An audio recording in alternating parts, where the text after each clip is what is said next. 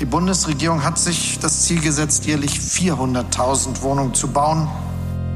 Nach einem Jahrzehnt des Nichtstuns steht die staatliche Wohnungspolitik vor einem Scherbenhaufen.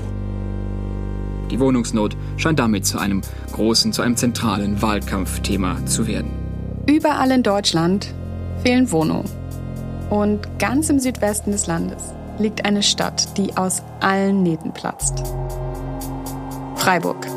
Die Stadt boomt. Alles ist ja so schön, das ist so schön fettig und so schön, so schön, so lovely, ja. Und es ist, tut so im Herzen, es tut so gut und es ist so wärmend und so. Und dann die letzte Mark wird da rausgehauen, ja. Und um all die Leute irgendwo unterzubringen, plant die Stadt gerade eins der größten Neubauviertel in ganz Deutschland.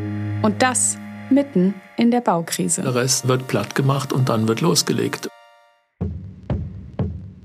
Boomtown ist die Geschichte einer Stadt, in der nicht alle immer Platz finden. In vier Episoden erzählen wir von Aktivisten, die mit Wollschweinen Investoren verscheuchen wollen. Die Stadtspitze war völlig ratlos und sagte, wenn die sich da einkaufen, das sind Alternative, dann können wir überhaupt nichts mehr machen.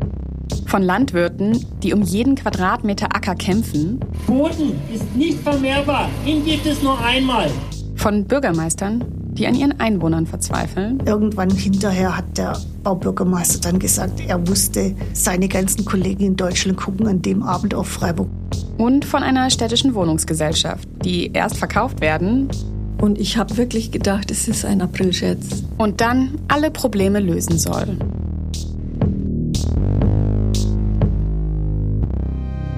Das hier ist aber nicht nur eine Geschichte über Freiburg.